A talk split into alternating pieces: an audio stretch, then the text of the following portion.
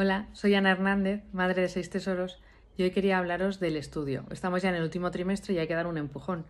Entonces, pensando, por ejemplo, en las alumnas de bachillerato o de la ESO, cuando tienen una lista de, memoria que no hay forma de que se la metan en la cabeza, una idea muy buena es ponerla en POSIT, por ejemplo, en el baño y la vayan repitiendo y leyendo mientras se lavan los dientes o hacen sus rutinas, en el espejo pegada o en el armario de la habitación.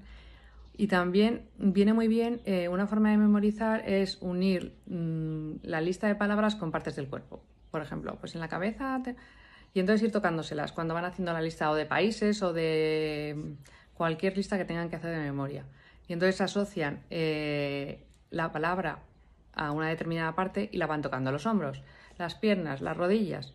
Y entonces así cuando van a memorizarla y la van a recordar, eh, solamente el ejercicio de tocarse la pierna, tocarse la rodilla, tocarse el brazo, pues eso les ayuda a recordar la palabra que tienen asociada. No sé si os puede servir comentárselo a vuestras hijas.